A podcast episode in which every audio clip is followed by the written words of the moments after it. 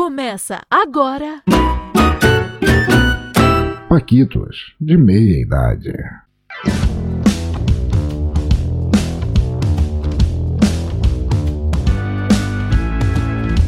Olá, Paquitos, Paquites e Paquitas. Começando o episódio de número 26 e o 16º Full Edition Master Blaster Paquitos de Meia-Idade. Eu sou Bruno Silva e do meu lado, na bancada virtual, está ele, o homem que tentou pintar a barba de loiro pivete, mas ficou com a barba da cor acaju aposentado. Roniel Felipe. Salve, Bruno. Mais um dos acidentes aqui dessa quarentena infinita, né, cara? Eu vi os meus amigos do trabalho lá, todo mundo bonitinho, sabe? Com a barbinha amarelinha. Falei, eu vou tentar, cara. Não, não deu muito certo, não. Ficou parecendo. A minha barba ficou parecendo o cabelo do. Como chama aquele tiozão? Vamos lá, vamos lembrar o tiozão aí. Da Praça é Nossa. Puta merda. Velho pra lembrar as coisas é uma desgraça. Moacir Franco. Moacir Franco. Moacir Franco. Ficou o cabelo do Moacir Franco. Ou o cabelo do Silvio Santos, que ele pinta de acaju, sabe? Pô, sei, sei. Nós estamos aqui sobrevivendo, né, cara? Eu tô sentindo, cara. Eu tô sentindo sua, sua animação aí. Cara, é, são as águas de março, fechando o verão. É o ódio do Bozo no meu coração. Tá bravo. Também está conosco hoje ela que participa da bancada do Paquitos, mas não participa da gincana da FGV. Lívia Leal. Salve Paquites e Paquitas. Estamos aí mais empacados que o navio no canal de Suez. Mas manda um abraço para todos, especialmente para quem não compraria um carro do Moro ou do Dallagnol.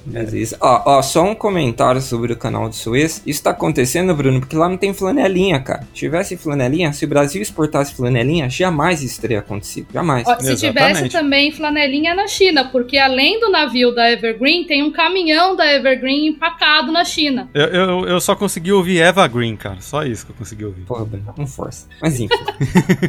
Se o capitão do navio lá não pagasse o flanelinho, o flanelinho ia arriscar a carcaça inteira do, do navio ou não? Claro, ia escrever o nome das namoradas dele, ou letras de funk, ou qualquer coisa, cara. Mas ia. Ainda bem que não é você o flanelinha, né, Roniel? Porque se fosse escrever todos os nomes das suas namoradas, ia precisar de um, um porta-aviões, né? Ô, Bruno, vamos parar com essa, é, esses ataques gratuitos na minha pessoa, porque eu sou um homem solitário, velho. Faz nem sei quantos anos que eu não, não tenho uma mulher nos meus braços magros. Então, por favor, me respeite. Tá bom, Roniel. Em, em respeito à sua solidão, vamos, vamos, vamos pro assunto de hoje. Antes de irmos para o nosso assunto de hoje, quero saber se você, ouvinte que gosta do Paquitos, já nos apoia no PicPay. Nossos apoiadores recebem com antecedência o assunto do próximo episódio que será gravado e também quem será o convidado ou convidada. Mas achou que parava por aí? Nada disso, meu jovem padawan. Quem assina um plano a partir de R$ reais por mês pode mandar uma pergunta para o nosso convidado ou para nossa bancada, que será feita no nosso episódio. E ainda quem assina os planos acima de R$ reais por mês pode participar do nosso programa mandando um áudio de no máximo 30 segundos. A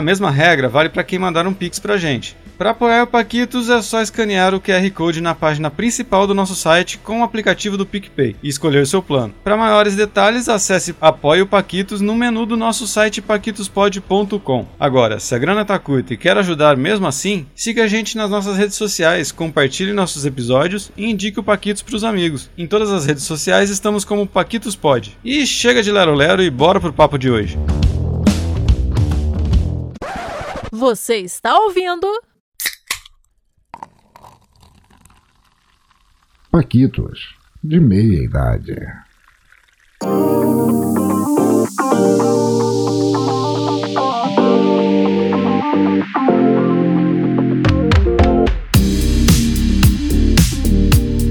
Dando continuidade ao nosso último episódio, onde conversamos com o Xi do 80 Watts sobre a chegada dos computadores nos lares brasileiros e todas as mudanças geradas nas nossas vidas, hoje vamos tocar num assunto que revolucionou ainda mais nossas relações, sejam pessoais ou com postes no meio do caminho: as redes sociais. E para bater aquele papo gostoso com a gente, convidamos uma pessoa que está nas redes sociais desde quando as mensagens eram enviadas por fumaça. Denise D'Ambros. Boa tarde, bom dia. Paquitas, Paquitos e todo mundo que não foi Paquita.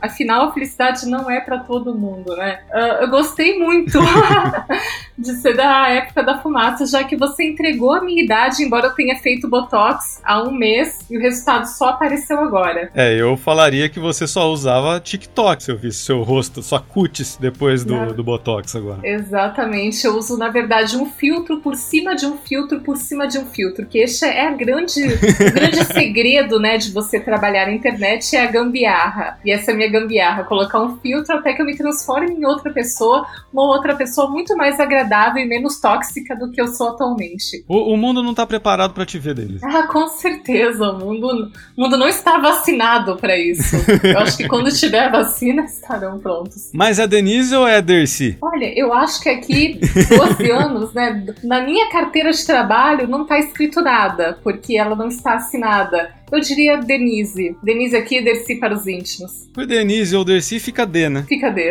Resolvido. Denise, obrigado por aceitar nosso convite. Não repara a bagunça. E não repara meus companheiros de, de bancada aí também, não, tá? Qualquer coisa você releva, tá bom? Gente, eu peço, por favor, vocês não me reparem, porque eu tô vendo que eu fui chamada como uma especialista e, na verdade, eu não entendo de nada. Então, por favor, ignorem. O que eu não souber, eu vou mentir, mas eu vou mentir com muita convicção. Então, vamos Mas junto. especialista em redes social é qualquer um que nasceu antes de, sei lá, 98, vai. Eu acho que é Qualquer qualquer, um. que tenha pacote de dados. Se você não tem pacote de É. dados, mas você consegue chegar perto da farmácia e usar o Wi-Fi de lá, você já é especialista. Exatamente. Denise, eu vou fazer umas perguntinhas aqui pra você, pro pessoal conhecer você melhor, pode ser? Coisinha rápida. Pode. Não declarei imposto de renda. Qual shampoo você usa? Pantene. Pantene. Mais barato. É- é- não, na verdade é porque eu sou muito influenciável pelo Big Brother. Se eles usam, eu também uso. Ah, entendi. Comeu McDonald's pra burro esses dias, então. Exatamente. Eu não gosto de pensar, eu gosto que a mídia pense pra mim. Então, o que eles falam, eu Tá faço. certo. E puxando o assunto de comida, você come coxinha pela bundinha ou pela pontinha? Pela bundinha. Pela bundinha é sempre mais gostoso. Até porque se tiver alguma, algum recheio inapropriado, alguma coisa que você não gosta, tem gente que Deus. bota. Tem gente que bota azeitona. Então você. Já vi, já vi isso, você já consegue identificar pela bundinha. E tem bundinhas que tem uma azeitona também, mas aí é um problema que tem que procurar um médico. Eu e o Roniel, a gente nunca ia poder ser uma coxinha porque a gente não tem bundinha, né, Roniel? Você fale por você. Aqui você tá falando com um homem. Esses dias queria até mandar um abraço pra minha amiga Helena de Regoios, que fez um desenho meu nu. Eu estou com uma bela de uma busanfa. Diga-se de passagem. Então, respeito aí com a bunda alheia. Eu acho que pela vacina, todo mundo tinha que malhar muito a bunda agora que tá chegando a vacina, porque mesmo que a vacina seja no braço, é importante você estar com uma bunda boa pra mostrar a bunda na hora da vacina. Como uma forma de Não é? comemoração, né? Eu, eu tô pretendendo fazer isso. Eu percebi que alguns homens têm tirado a camisa pra foto da vacina. Eu tô achando isso um fenômeno bastante interessante, Bruno. Não- não entendi ainda o motivo. Se tá tendo um, sei lá, um edital pro Clube das Mulheres, alguma coisa assim. Mas eu, eu percebi isso, cara, que tem muito homem tirando a camisa completamente pra ser vacinado. Silvio Santos fez isso. Tô tentando esquecer dessa imagem até agora. Eu, se um dia eu vacinar e tirar a camisa, eu espero que não seja no, no sol, viu, cara? Porque senão ia cegar todo mundo. Cara, eu, não- eu tô branco demais. O, Roni, o Roniel tá branco de tanto tempo. Não Cara, pega um solzinho, né, Roniel? Faz tanto tempo que eu não pego um sol que, cara, eu era negro, negro, cara. Agora eu, sei lá, tô meio. Já estão me chamando de pardo, cara. Já estão me chamando de. Aí não rola, não rola. Mas vai melhorar, a gente vai pegar bastante sol e vai voltar a ser o que a gente sempre foi. E por falar em vacina, Denise, se quem toma vacina vira jacaré, você teria mais pena de quem tem piercing no umbigo ou no mamilo? Calma, calma, calma, calma. Primeiro, Eu tô raciocinando. é. O jacaré. Mas jacaré tem umbigo? Ah, eu não sei. E nem mamilo. O problema é que o jacaré, ele anda ali rastejando o peito e, o- e- a barriga no chão, né? Mas é, mas o jacaré ele não amamenta, né? E ele também não tem cordão umbilical, logo ele não teria lugar pra nenhum pra colocar um piercing. Ele não tem mamilos? Eu acho que o jacaré não tem mamilos. Então ele pode tirar foto pro Instagram mostrando os mamilos, então que não vai ser censurado. Sim, e ele também ganha desconto quando vai comprar biquíni, porque ele só usa a parte de baixo. Só a parte de baixo. Fant- Fantástico, muito bom. E, Denise, lembrando uma manchete de 2018, era uma escolha muito difícil? tá bom, essa risada respondeu pra essa gente. risada, essa risada respondeu. Maravilhoso. Tá, claro, não, né? precisa, não precisa nem se pronunciar.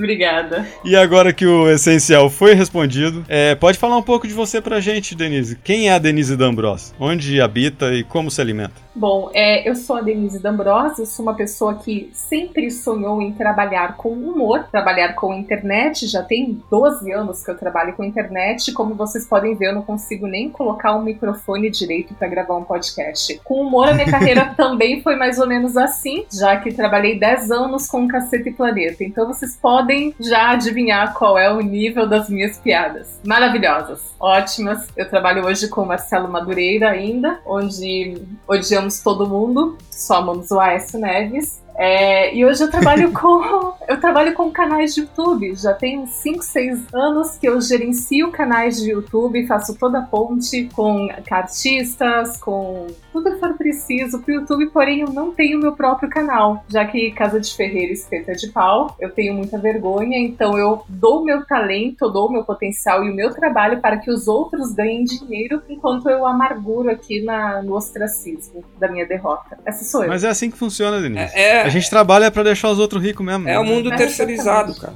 É assim que funciona. Aliás, Denise, você não sabe, mas eu tenho uma revelação bombástica. Hélio da Penha é meu pai. Hélio de la Penha. Sério? Depois eu mostro uma foto. Mas ele sabe? Não, eu estou revelando agora, neste exato momento, em rede nacional do Paquitos. É que também, né, tá, tá feia a situação aqui, então tô precisando de uma pensão. Então, pensão Hélio de la Penha vai, vai me ajudar a voltar a comer Doritos no final de semana. O Hélio de la Penha deve ter nascido na, na era Cretáceo, paleolítica, coisa do tipo, né? Com a idade que o Roniel tem pra ser pai dele tá vivo. O Hélio é foda. Mas o Hélio, a gente fala que ele dorme no formol, porque ele tá muito bem conservado. E a, a única desvantagem de ser filho do Hélio é porque você vai ter que acordar 4 da manhã pra ir nadar. E ele dá a volta mais ou menos em todo o Rio de Janeiro só pra comprar pão. Só que ele vai nadando, que é pra fugir do trânsito. Então, e gente, eu juro que ele é vo- magrinho, assim. eu juro, é verdade. Uma vez eu fui fazer uma, uma coisa chamada Travessia Fortes, é uma prova aquática que você vai do forte de, é de Copacabana, lá do Arpoador, até o Leme. Sim. O Hélio foi nadando e eu fui de Uber. E ele chegou primeiro. Ah, você tá brincando. Não tô brincando. Eu, Que eu massa. tenho genes do meu pai. Só que aqui não tem piscina, né? A gente nada aqui na bacia mesmo, quando tem água. Mas é isso, né? Meu Deus, eu imaginei o Roniel dentro de uma bacia d'água. Batendo o pezinho. aquele banho, é aquele banho tcheco, sabe? Meu Deus do céu. Saudades. Bom, mas hoje em dia a maneira como interagimos e socializamos no mundo passa obrigatoriamente pelas redes sociais. Mas nem sempre foi assim, né, Roniel? Antes das pessoas andarem corcundas e terem hábito de fotografar comida, a gente se relacionava de outra maneira, né? Sim, a gente via as pessoas na rua, a gente falava com as pessoas, né? Muitas vezes, né? Peraí, como é que tá o tempo? Era horrível. É, a gente Era tinha. horrível, A exato. gente tinha uma interação, né? Pô, você viu o Sócrates não passa bola pra ninguém, aquele fominha? Então, hoje a gente. Nossa, cara, você viu o novo LP da Gretchen? A gente tinha pautas importantes pra serem faladas. E hoje. Existia uma coisa chamada visita, Roniel, e outra que chamava telefonema. Exatamente. A gente ia na casa um dos outros e usava telefone pra falar por áudio em tempo real. Sim. Era, era o au- áudios longos, né? Porque é, eu lembro nos primeiros. é, as primeiras namoradinhas, né? Ligar pra namorada e ficava horas falando. E a orelha ardendo, cara. Eu não sei como a gente conseguia. Hoje em dia tudo é muito simples, né? A gente manda um áudio e a pessoa já responde ou não responde. Geralmente a pessoa não responde, né? Mas enfim, segue a vida. Vocês lembram que tinha uma coisa chamada pontualidade? Você marcava com alguém às três da tarde em um determinado lugar no shopping, na escadaria do shopping, e as pessoas estavam lá na hora marcada. Não tinha isso de sair tarde ou de mandar mensagem falando que não iam? É, é, eu sempre fui a pessoa pontual e eu continuo sendo até hoje. Então, pra mim, as pessoas nunca estavam no lugar, porque eu era sempre a primeira pessoa a chegar. É, eu, eu não lembro dessa realidade aí que a Denise falou, não. É, eu também não lembro, não. A Denise morou em Londres, né? Então lá as pessoas são. Não, gente. É que a Denise era a pessoa atrasada. Aí ela chegava e já tava todo mundo lá, entendeu? Gente, era assim, a, a gente marcava na escola, era, ah, vamos se encontrar hoje no shopping às três da tarde, e a gente ia porque não tinha uma forma de você desbarcar com a pessoa. Você tinha que ir lá e esperar ela. Sim, verdade. E não precisava confirmar, né? Não precisava confirmar 15 minutos antes, assim, tipo, vai rolar mesmo, coisa do tipo, porque senão as pessoas esquecem hoje em dia, né? Aparece só você no shopping. Legal legal que dava pra ir você ir até o shopping e desmarcar com a pessoa no local, né, Bruno? Muito prático. Não vai rolar. e existe uma romantização do atraso, né? Sim, muito. Você não pode reclamar de quem tá atrasado. É, porque a pessoa, ela adora escrever, né? Aquele, aquele meme, né? Ah, tô saindo de casa. Mentira, a pessoa tá usando Pantene no cabelo. Não estou falando que é você, Denise. Ai, gente, eu acabei de lembrar de uma coisa muito engraçada. Há muito tempo eu casei e o meu casamento, um dos meus 14 casamentos, o, a cerimônia era 4 da tarde e eu coloquei, ou era 5, enfim, eu coloquei no convite que era uma hora mais cedo. E aí todo mundo chegou uma hora tarde e eles chegaram na hora certa do casamento. Todo mundo foi obrigado a assistir a cerimônia contra a vontade, porque eles só queriam chegar pra festa. E aí todo mundo Que atrasou. Nossa, gente, eu, eu me senti muito gênio fazendo isso. Peguei o carioca, peguei aqui. ó. Foi, foi no Rio isso? Foi, foi em Nova Iguaçu. Ah, então tá explicado, né? O único que chegou cedo foi o Hélio de la Penha. O único que seguiu corretamente o horário do convite. Mas, gente, sério, todo mundo atrasou uma hora. Uma hora a cerimônia. E mais incrível que o Hélio chegou mais cedo e chegou nadando. Isso que é o Chegou mais, nadando, é. mais bacana. Quando falo do Brasil eu me irrito. No supermercado tá tudo caro. Enquanto você ouve o Paquitos, pau no cu do Bolsonaro. Bom, você lembra seu, seu índice aqui, ô Denise? Cara, eu não lembro. Eu usava de amigos na casa de amigos porque eu não tinha o computador. Então eu era aquela pessoa, era aquela época que tinha só um computador na casa, você tinha que ficar do lado dizendo o que, que a pessoa tinha que falar. Então eu só cheguei a usar o dos outros. Roniel chegou a usar isso aqui, Roniel? Usei bastante nas madrugadas, pós zero hora, pulso livre, né? Então era ali que rolava a conversa, a resenha, né? As primeiras pessoas que eu conheci da internet, os primeiros golpes que eu apliquei, começou ali no. ICQ. Ali começou. A Lívia, a Lívia é o neném, aí ela não, não, Não, eu, ti- eu tive né, ICQ. Era o ICQ, era o. Hoje, quando você conhece a pessoa em aplicativo, é passa o número do WhatsApp. O Roniel vai saber disso. Quando você saía do bate-papo UOL, você ia pro ICQ. Exato. Tava ali na sala dos homens peludos, né? E eu falava assim, pô, cara, vamos pra lugar mais íntimo. E aí continuar essa conversa. É, é, vamos ter um pouco mais de intimidade, de. Sei lá, era sempre assim. Mas foi ali nos anos 2000 que começou a tomar forma essa história de rede social, né? Eu lembro muito de ali por volta de 2002 que começou o Fotolog, lembra? A gente tinha, tinha que ter convite pra pra participar do Fotolog, né? Eu, eu conheci o Roniel pelo Fotolog, Denise, você acredita? O, o que o Fotolog une, nada desune, na- nada separa. E era muito difícil você ter uma câmera naquela época, né? Tinha que ser uma TechPix comprada em várias prestações. Não era tão simples como hoje. É, o Bruno tinha. O Bruno, bem vivido, já tinha uma Canon Tinha nada, cara. super fina. Era foto escaneada. Eu tinha uma. O, o nosso ex-professor de fotografia chamava minha câmera de mata-rato. Lamentável. Mas por quê? É, servia pra matar o rato. Você via um rato e jogava a câmera nele. Era isso que ele falava. Enfim. Era um tijolinho. Tijolinho. Era uma câmera que fazia uns barulhos estranhos. Era uma câmera chinesa, bem antes da TechPix. Olha, olha cara, eu sou pré-TechPix. Isso já diz muito. Pré-TechPix. Diz muito sobre a minha idade. E foi com ela que eu fiz meus primeiros, minhas primeiras fotos, os meus primeiros ensaios, enfim, sinto saudade Você, dela. você já usou uma Mavica, Rony, da Sony? Aquela que você colocava um disquete pra tirar Sim, foto? na faculdade tinha uma Mavica e era super disputada, né? E aí colocava um disquete de três meios pra, pra fazer foto. Coisa linda de Olha, Deus. Bruno, pela primeira vez nesse podcast, você tá fazendo eu me sentir jovem. Aí, tá vendo? Por Por quê? causa que isso aí eu não lembro, não. Ah, não vem não que você usou câmera com filme sim, vai.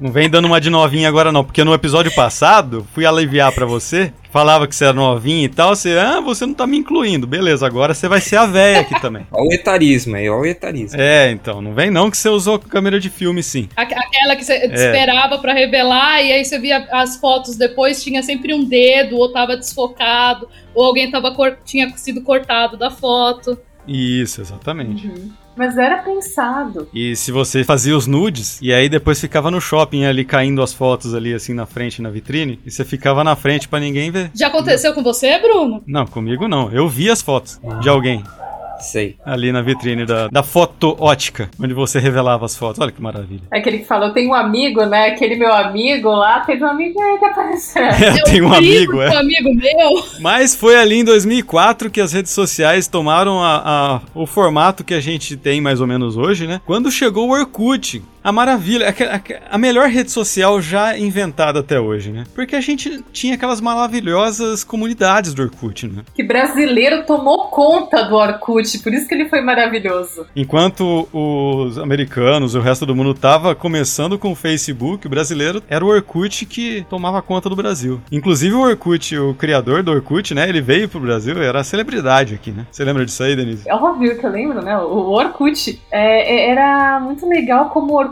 ele era meio que uma extensão do que você pensava. Então você não entrava só numa comunidade que era assim, eu gosto de papel. Era comunidade, eu gosto de escrever pela manhã tudo que eu penso. Era como se fossem diretas nas comunidades. Então quando você entrava num perfil de uma pessoa e queria conhecer, você ia ali nas comunidades porque já tinha a visão política dela, os hábitos, as bandas. Tava tudo, é verdade. tudo ali, era só pesquisar. Verdade. Mas você participava de umas comunidades aí mais cabeça, né? Porque eu participava do que? Era eu abro a geladeira para pensar. Com né? certeza. Né? Ou eu leio shampoo no banho. Eu tava na comunidade Eu Odeio Maçã Farinhenta. maçã Aquela farinhenta. que não faz cronk, ela faz fronk quando você morde.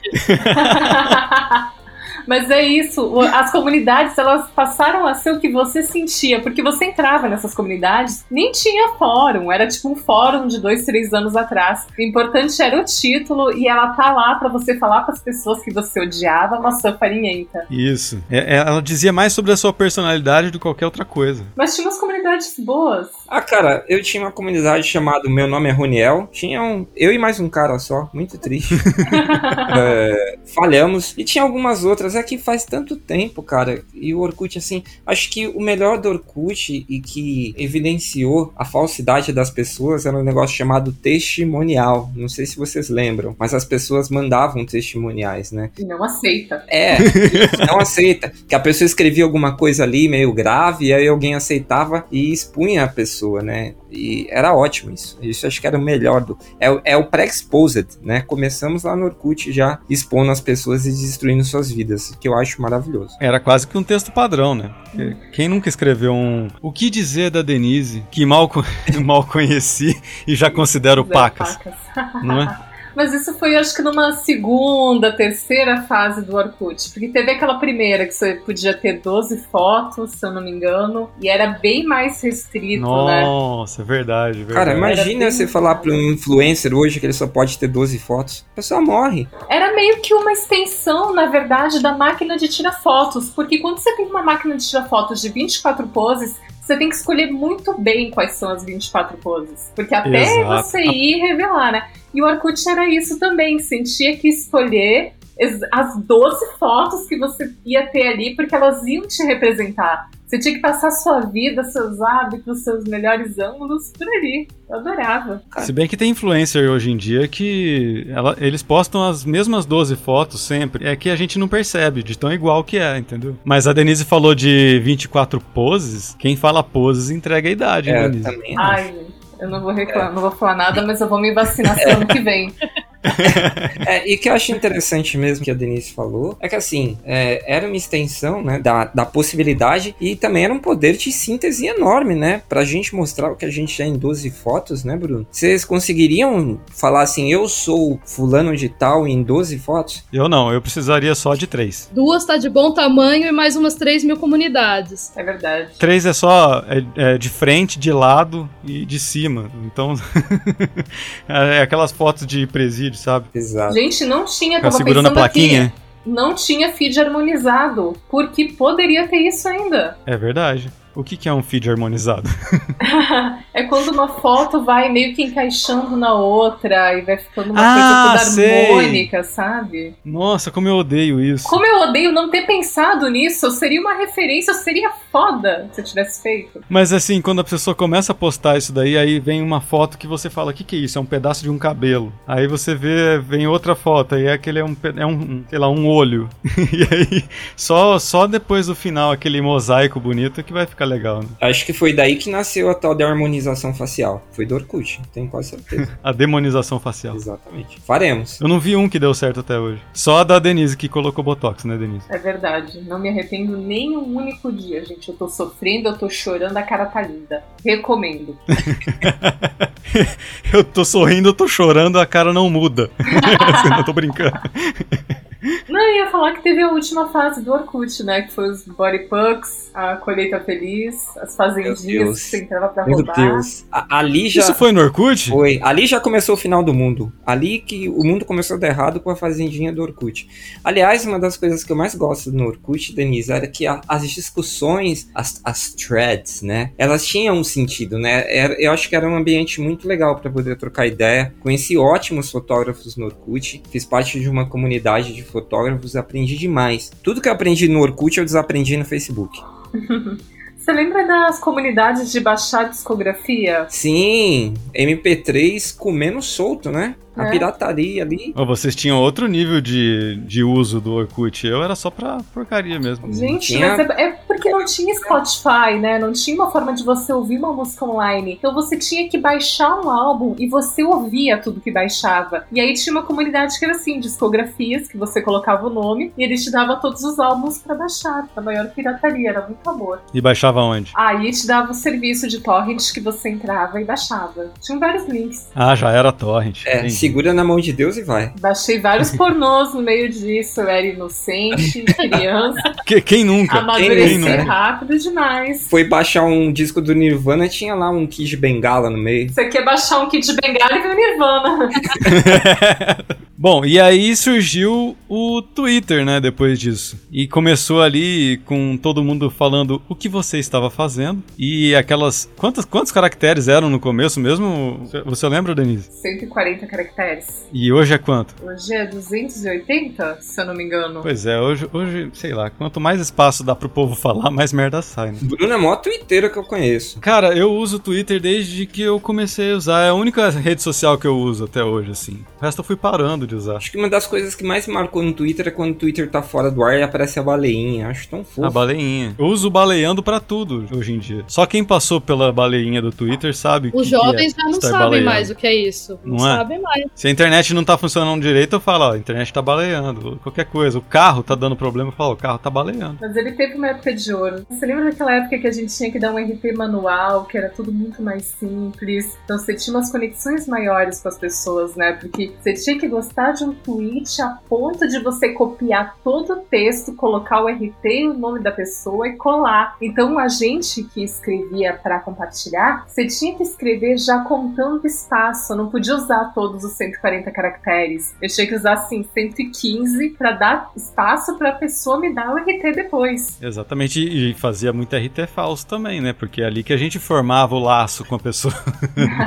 O Bruno sempre usando, sempre usando rede social pra fazer amizades, né, Bruno? Sim, usando subterfúgios. Eu, eu já falei, eu não tinha amigo quando não tinha rede social. Depois das redes sociais é que eu comecei a fazer amigo. Ô, Denise, eu não sei se você viu nos E inimigo também. nos nossos programas, a gente descobriu que o Bruno, a gente ia fazer uma série, precisamos falar de Bruno. O Bruno escreveu uma carta, né, um e-mail, sei lá, Eu fiz um site, Rony. com ameaças aos professores. Era, era um, um Então- blog com detalhes, post, posts assim com detalhes assim de como matar os professores.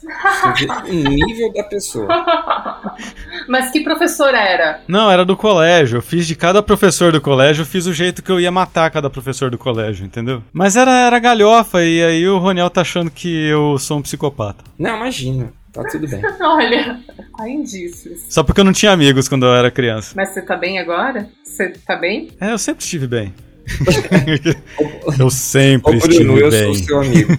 Eu sou seu amigo. Eu também sou sua amiga, por via das dúvidas, eu não sou professora. Exatamente. E uma, uma pessoa dessa, de repente, tem uma rede social em mãos, né? Todo o acesso ali de, de professores. Aliás, Bruno, você tinha algum do professor? Vocês tinham professores, pessoas que não fossem do ciclo da zoeira no Orkut? No Orkut? Não, no Orkut tinha todo mundo, né, cara? O Orkut era, era a festa do... Festa do Caqui, Caqui. né? Chega, já vai adicionando. E depois, é, com, com o Twitter, a gente tinha, né, Denise? A gente tinha os dias certos de postar certas coisas, né? Você lembra nesse começo do Twitter? Quem nunca fez um Follow Friday, não é? Uhum, até hoje. O famoso hashtag FF. Céu, follow Friday. Até hoje. A, a Denise é old school, então, né? É Denise? outro nível. Gente, eu era, eu fui acho que em 2011 e 12, eu era tipo rainha de Follow Friday, porque tinha uns sites que ranqueavam quem eram os perfis que mais ganhavam. E aí acho que durante uns últimos dois anos eu ganhava toda sexta de perfil mais indicado. Que era muito bizarro, era em cima de Paulo Coelho, em cima de um monte de celebridade.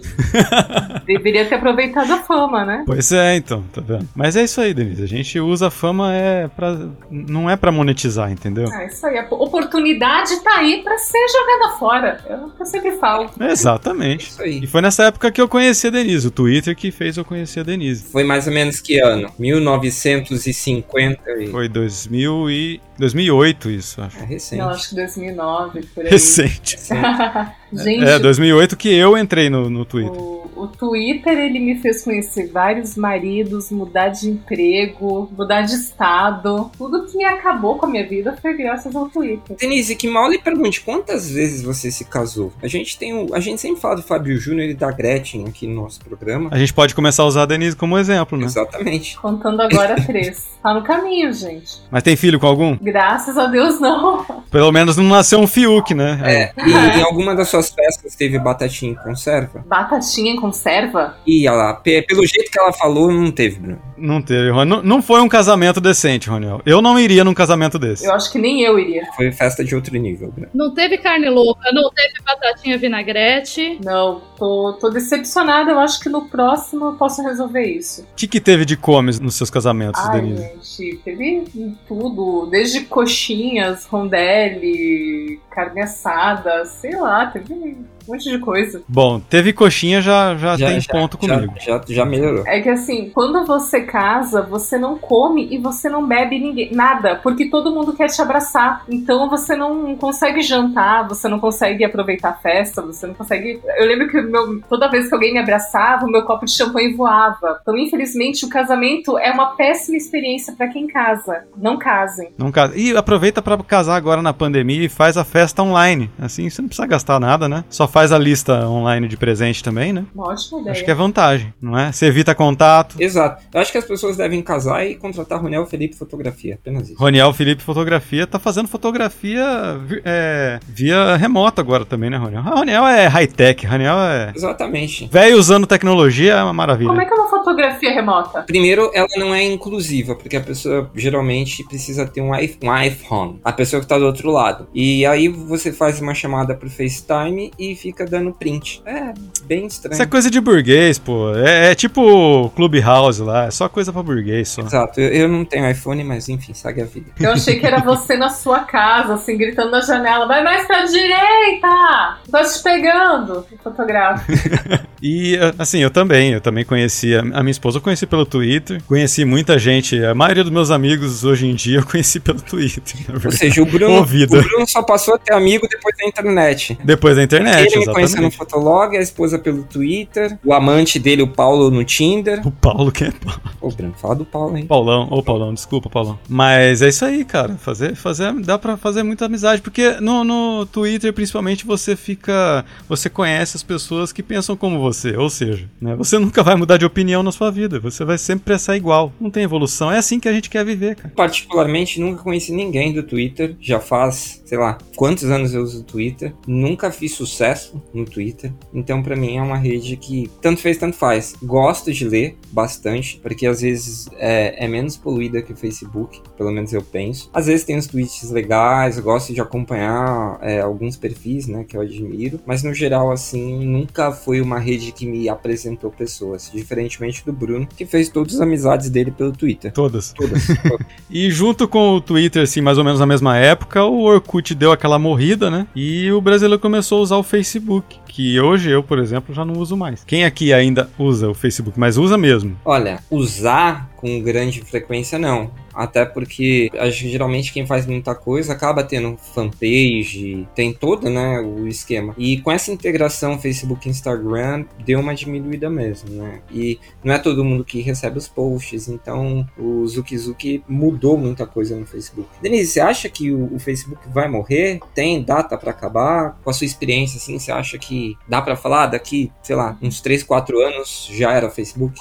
Olha, eu acho que o Facebook para páginas e para comércio ele só vai continuar existindo pagando. Talvez ele continue focando em uma rede para amizades, para você trocar uma ideia com seus amigos, mas eu acho que de tanto intercalar em coisas, de tanto colocar é, marketplace e, e várias outras ferramentas, ele está se tornando muito mais complicado e muito mais invasivo do que as pessoas gostam. E também por tantos escândalos que estão tendo, né, com o Facebook. Então eu também, eu não um prazo de cinco anos já para ele acabar, mas uh, assim, para empresas, a gente lá na empresa já não tá mais usando para canal. E eu acho que é uma tendência as marcas migrarem pro, pro Instagram ou para outras ferramentas. Ou pro contato pelo WhatsApp, que ele é muito mais direto e, do que com uma página. Virou um site de tio espalhando fake news, né? O pessoal mais velho geralmente que tá usando mais. E é muito louco, né? Porque, por exemplo, em alguns países, a internet é o Facebook, né? A pessoa não fala eu vou acessar a internet. A pessoa, vou entrar no Facebook. E aqui a gente fala o site Faces, que é maravilhosa essa expressão.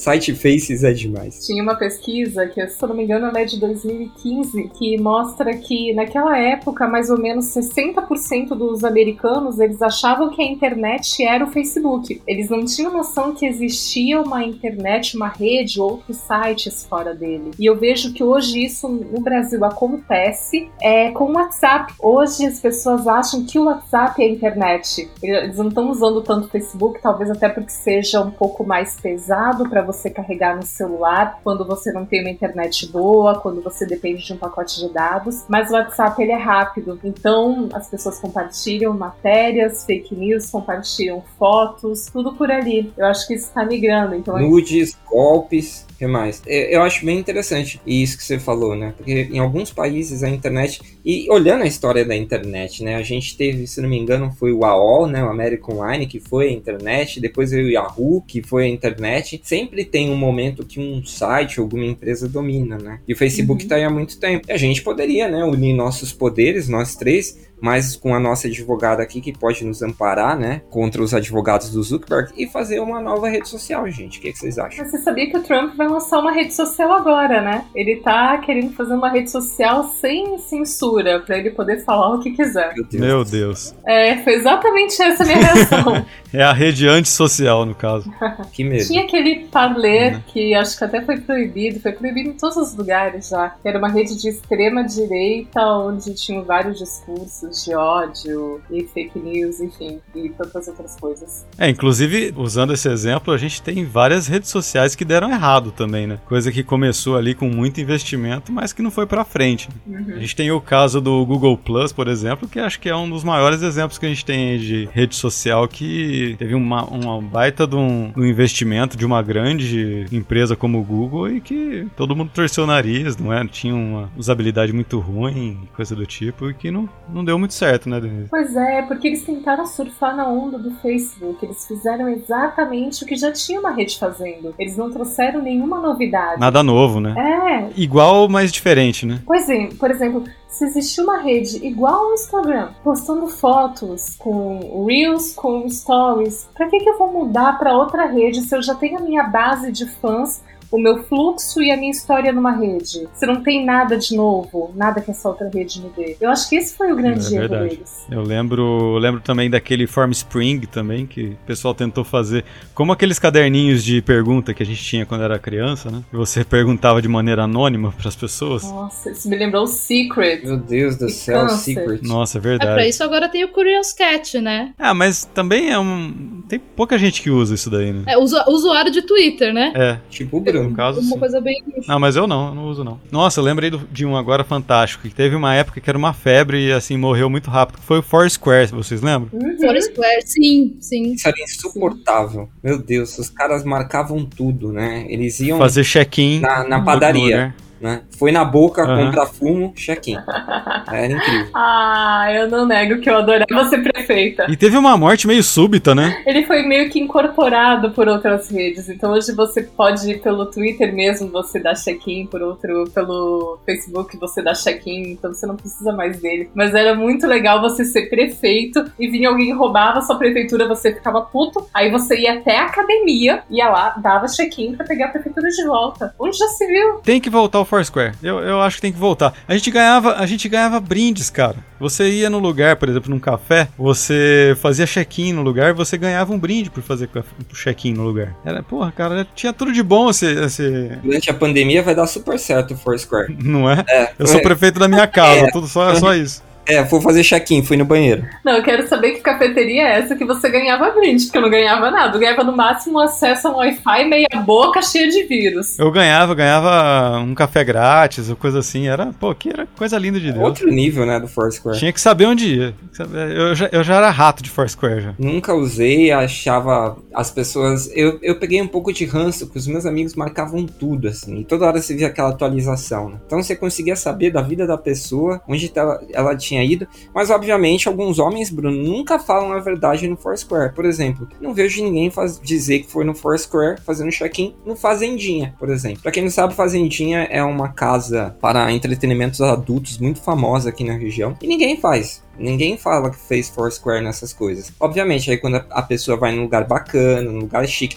Aliás, a pessoa passava na frente, né? Muitas vezes a pessoa nem entrava. É, Exatamente. Passei a 10 km do Fazano. Roniel está no Fazano. Mentira. Acho que tinha muita lorota também. Tinha bastante. Esse negócio tem um pouco no Instagram também, né? De você tirar uma foto, às vezes você nem tá no lugar, mas você ma- marca como se estivesse lá. E, e algo que foi pro Tinder, né? Porque você vê muitos homens que tiram fotos na frente de carro e aí postam a foto com o carro, que eu acho sensacional, né? E aí o carro não é do cara, né? Esse carro é seu? Não, fui atropelado por ele. Eu tava na frente do carro. Aí é te ganhando paparico, te papariquei, né? Menina, vou lhe ser sincero, porque é, é, é muito comum, né? As pessoas utilizarem imagens alheias e dizerem que são delas. Eu, por exemplo, tenho uma foto do lado do Bruno. O que é ridículo. Quem que é ridículo? Eu sou ridículo. Ô, Bruno, eu não deixava, mano. Porra, Assim, sem nem, sabe, sem. né? Na caruda, na assim. caruda, nem passou uma vaselina. Aqui em casa, a gente chama, a gente convida a pessoa, sabe? Recebe com um tapete vermelho e a pessoa dá uma dessa. Adorei, faz mais, Davi. A dica para homem que quer conquistar uma mulher no Tinder não é postar foto no carro. Mulher não liga pra carro, até porque a gente não sabe que carro é que carro. Pra gente é, é Kombi, Fusca e, e só. Se tem quatro rodas, é um carro. Então tira uma foto segurando o teu vale-refeição. Porque o vale-refeição dá os lanches. É o lanche que conquista Olha a gente, que maravilha. não o carro. Concordo plenamente. E aproveitando a deixa, quero mandar um beijo pra Marina, que foi muito fofa e acabou de me mandar um lanche aqui em casa. Eu não sei o que é. É, obrigado, Marina. Presente do meu aniversário, adorei. Vou Você não comê-lo. sabe quem é? Não, eu sei quem é a Marina, mas eu não sei o que vem dentro. Espero que não seja um Trax, mas tá tudo bem. É, aliás, tem que, tem que avisar aqui que hoje é aniversário do Roniel, né? Obrigado. 70... Aliás, vamos, vamos cantar parabéns pro Roniel. Não, canta no final, canta no final. É, senão eu vou pedir pra Tá bom. Alexa cantar. É, hoje completo 74 anos de vida, já com a primeira dose da, da Coronavac no braço esquerdo. Feliz da vida. Que maravilha. Hoje completa um ano que a gente começou a ideia de fazer o Paquitos de Meia Idade, né, Roniel? Porque foi no seu aniversário que a gente fez uma live, né? Exatamente. E aí a gente falou, porra, e dá pra sair alguma coisa di- divertida aí pra divertir o pessoal nessa pandemia. E saiu, né? Não sei se diverte, mas estamos aí na, na coletividade. Pelo menos a Lívia, ela se divertia, tanto que veio aqui participar com a gente. Ou um, um ouvinte é garantido que agora, agora vocês perderam. Agora a gente perdeu, a gente não tem mais nenhum. Perdemos um ouvinte e ganhamos uma advogada, é isso que importa. Então, no fim, a gente vai cantar parabéns. Eu quero saber quem que vai mandar. Aliás, Roniel, deixa aí um endereço, um telefone, alguma coisa pro pessoal te mandar presente, né, cara? Quem tá ouvindo aí pode mandar presente pro Roniel. É presente com P bom, é Pix. É, isso é bom. Quer passar uma chave Pix aí, Roniel? Ou quer que eu ponha na capa do episódio Não, depois? põe na capa do episódio depois, por favor. Beleza, então. Eu coloco. Meu Deus do céu. E voltando ao assunto, então, a gente teve algumas redes sociais também que é, não deram muito certo pro que deveria ser, né? Como o Tumblr, por exemplo, né? Que ele surgiu ali como uma multimídia ali e virou só um site pornô, né? Eu usei Tumblr e eu segui umas páginas que eu achava bem divertidas. É, eu usei um tempo, é, tem algumas fotos lá, mas eu nunca tinha me ligado que o Tumblr era pornozão. Eu só fui descobrir depois que, a- que o Tumblr praticamente acabou que tinha se tornado um Eu pornozão. fiquei sabendo E- disso agora. Não- Você, você tem acessado o Tumblr? Não, faz Né? um tempo. É, então. É, é brabo. Acessa- uma vez só pra você ver. É brabo. É, é, é o negócio é quente. E aliás, é, eu gostava muito, né? Escrevi esses dias no meu, no meu Facebook, que ninguém lê, que uma das redes sociais que me fez mais feliz, além do próprio Orkut, foi o Flickr, né, Bruno? Flickr Sim. era muito legal. Era muito. É, muita troca de fotografia, de informação, é, as comunidades, né? Ah, o fulano que tem câmera X tem uma comunidade. E também, mas também rolava um pornozão grande lá. Tinha muita Não nego que eu Uma vez eu tive. descobri esse mundo, Bruno. Não, né? O que? O pornozão? O, o- Não Os era. nudes? Não, não, não, não, não, não, não, não, era, não era pornô. Não, não, eram não. Fotos eram nudes artísticos. Ah, Fica aí. Exatamente. Fica né? pela A gente tem que parar-. É, tem que parar. com- é, a gente tem que parar com esse negócio, né? Porque assim, tem a foto artística e tem o nude que é feito pelo vizinho da Lívia, que mora na Santa Cecília, né? Que tem um rabo de. que tem um samurai, o coque samurai, e que diz que entende a beleza feminina como ninguém. Então. A gente tem que saber diferenciar as Já coisas. leu Bukowski? Ah, com certeza. Ah, o velho safado! Adoro, adoro. Vamos discutir Bukowski. Aliás, devia existir uma, uma rede social só para esquerdomacho. O que, que vocês acham? A gente precisa diversificar as coisas. Acho que tem né? um público grande pra isso. Uma rede social só para os hipsters, pro pessoal que mora na Santa Cecília. Uma para os. Rede social pra hipster, Rony, tem que ser trocar carta, cara. É verdade. Escrito na máquina de Na escrever, máquina de escrever. entendeu? Uma dos Faria Limers, né? Eu acho que a gente é? precisa de ter diversidade, né? Porque quando mistura todo mundo dá ruim, né, Bruno? Vocês lembram que tinha uma rede social que era só pra gente bonita? Sim, tentei entrar e não deu certo. Tô esperando o convite até agora. Era um- uma rede social. Vocês lembram o nome? É, você tinha que mandar, né? O, o- escrever lá seu e-mail, alguma coisa assim. E as pessoas avaliavam se você era belo o bastante. Quando eu falo belo, eu não tô falando do namorado da, da mulher fortuna lá, que eu sempre esqueço o nome. Tinha que ser uma pessoa bela para fazer parte dessa, dessa rede social. E sempre tem, né? Uma rede social que ela é menos inclusiva, né? Hoje a gente tem o Inner Circle, né? Que também é uma rede social de paquera e que as pessoas só entram com convite. Mas acho que depois de um tempo, acaba esse negócio, né, Denise? É só no começo, né, que tem essa, essa graça, nossa, né? Vai muito da curiosidade, porque na verdade todo mundo é igual. Mas eu acho que não acabou não, porque até hoje não fui aceita e eu abro meu e-mail todos os dias esperando. A gente vai, o doutora Lívia, é, a gente pode interceder juridicamente, né? Porque eu acho que é um danos morais com a pessoa que fica se achando feia. É um preconceito, né? Com a pessoa que não tá no padrão. Acho que dá pra. Ou a gente cria uma rede social pros que não são nem feio nem bonito. A Exatamente. gente pode criar uma rede social pra quem é bonito e só aceita feio. Eu, a- eu acho que é uma boa ideia também. Você inverte ah, o jogo. Não é? Eu acho sensacional, acho que a gente precisa um, um pouco mais disso, né? Porque essas redes sociais, como é o nome da, da nova aí, Bruno, que a gente vai falar no final? Do que? Do Clubhouse? É, do Clubhouse, sabe? Clubhouse é um exemplo de que não é inclusivo, né, cara? É só pra quem tem iPhone. iPhone. É, é uma rede de, que trabalha com áudio, mas não tem atenção pro pessoal é, que é PCD, que te- apresenta algum tipo de deficiência. Então a gente tem que trabalhar com redes sociais inclusivas. Como é- Aí o que, que você define por, in- por É, inclusivo? vocês, é, Porque vocês- assim, é, é inclusivo pra quem tem um problema É. mental? Porque aí assim Tem. por exemplo, Não, eu imagino assim, olha só. Este texto aqui, ele diz uma coisa, mas tem que ler, ele tá falando outra coisa, viu? Você que não tá pensando bem, ó, eu tá, tô tentando te incluir aqui pra você não bancar o idiota e fazer um comentário ruim. É, pessoas. Proibido é, a entrada de pessoas com dificuldade de interpretação de texto. então não vai ter rede social no Brasil, gente. Não vai ter rede social. Acabou, a rede social. Acabou a internet. Acabou, Acabou a internet. internet. A base da internet do Brasil é você não saber interpretar um texto. É, é o clássico vendo, sei lá, um, um Funko do Batman, 50 reais. Aí a pessoa vem e pergunta quanto custa, sabe? Isso, é, é pessoa que não consegue ler até o fim o texto, mesmo que tenha só 140 caracteres. Quanto custa, né? Então, a Lívia, por exemplo, a Lívia é uma advogada que trabalha nas portas das cadeias de todo o Brasil e devia ter uma rede social, né, Lívia? Eu acho necessário. É, Pra advogados de porta de cadeia? Exatamente. Sabe quem não vai entrar nessa rede? Quem? O Moro. O Moro não vai.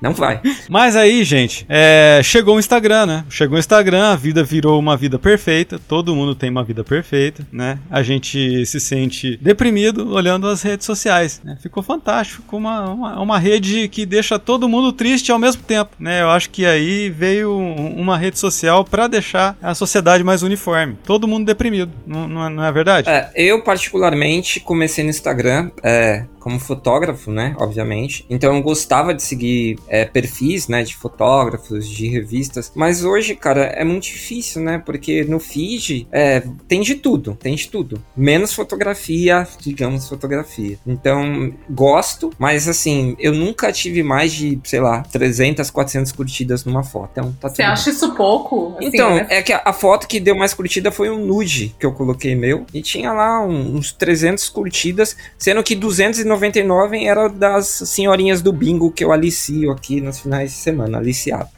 Eu nunca tive muitas curtidas numa foto. E eu acho assim que o fotógrafo que, que é muito apegado ao trabalho acaba sofrendo, né, no, no Instagram, né, Bruno? Porque às, às vezes o cara vai lá, posta a puta de uma foto bonita que ele acha, né? E aí a, sei lá, alguma influencer posta um treco lá, enfiando a mão no nariz, tirando uma catota e tem um milhão de views, um milhão de comentários. Então a gente tem que tomar um pouco de cuidado com isso. Então, mas você tem que ser visto. Eu tô fazendo uns testes agora, postando umas fotos no meu Instagram e colocando muita hashtag. E eu descobri que algumas hashtags me fizeram triplicar o meu alcance e as minhas curtidas nas fotos. Então, às vezes você tem uma foto boa, só que você não é visto pela pessoa certa. Não vou falar as hashtags que eu tô usando, obviamente, são hashtags. É, é, obviamente. é, é um submundo, é um submundo de, de pessoas não tão boas, porém, gente, eu tripliquei o meu alcance. Pô, depois em off fala aí, eu tô. Depois passa os Depois esquemas. passa esses esquemas. Eu uso umas hashtags boas, assim, tipo, não voto em genocida, o Moro tem voz de pato. São as hashtags que eu tenho usado. Assim, você tem o pé bonito? Ah, lá. Ixi, Vai nessa. já descobri. Vai, Já vai descobri. nisso. Ah, Isso aí é uma mina de Podólatras. ouro. Uma mina de É a ouro. mina de ouro, né? Eu vou, Aham. vou pensar nisso. Aliás, tem uma história muito maluca. Tá na hora de cuidar das frieiras, Roniel. É, eu vou vender o pack do pezinho. O pack do, do pezinho do Sasquatch. Teve um- uma vez que eu postei uma foto no Flickr de uma amiga e ela tinha os braços. Não era assim um braço de lobisomem. Não era o braço do Tony Ramos. Mas era um braço que tinha pelos, normal. E me apareceu um indiano pedindo pra colocar a foto numa comunidade homens que amam braços peludos. E eu Ah, fui clicar nessa comunidade. Velho do céu, é- era só Tony Ramos e Wolverine, sabe? Era, era um negócio assim, e, e- e percebe-se, né, que o, o fetiche, essa coisa, né, que, que encanta muitas pessoas, ela tá sempre ali no, no Instagram, né? Então vamos pensar no pack do pezinho aí. Aliás, Lívia, você sabe que é o pack do pezinho? Eu sei, já, já recebi pedidos. Hum, Já recebeu pedidos? Ô, louco, conta Não, mais aliás, sobre uma isso. história bem bizarra. Eu precisei, eu precisei de suporte técnico no computador porque tava dando problema no, na assinatura digital. Aí, tudo bem, tem o, o escritório lá que presta assessoria. Entrei em contato, chamei o cara, ele consertou o computador, depois ele me manda uma mensagem. Ou, é, posso pedir um favor pra você? É um trabalho de faculdade. Aí eu falei assim, "Ah, aham." Aham.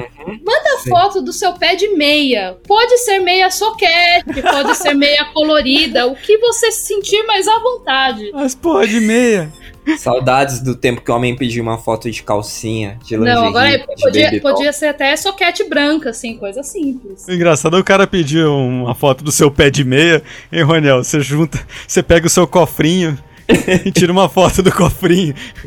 magro, né?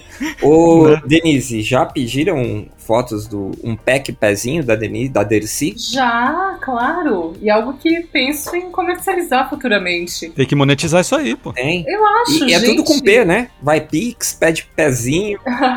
não, e é uma coisa assim, é, é apenas um pé. Não é uma. Você não tá expondo nada do seu corpo, é apenas um pé. Então, gente, você quer foto do pé, tudo bem, eu vendo, não tem problema não. Eu, eu me vendo por pouco. Aliás, a gente pode até terceirizar esse negócio, né, Bruno? Encontrar pessoas aí que tem um pé bonito, sabe?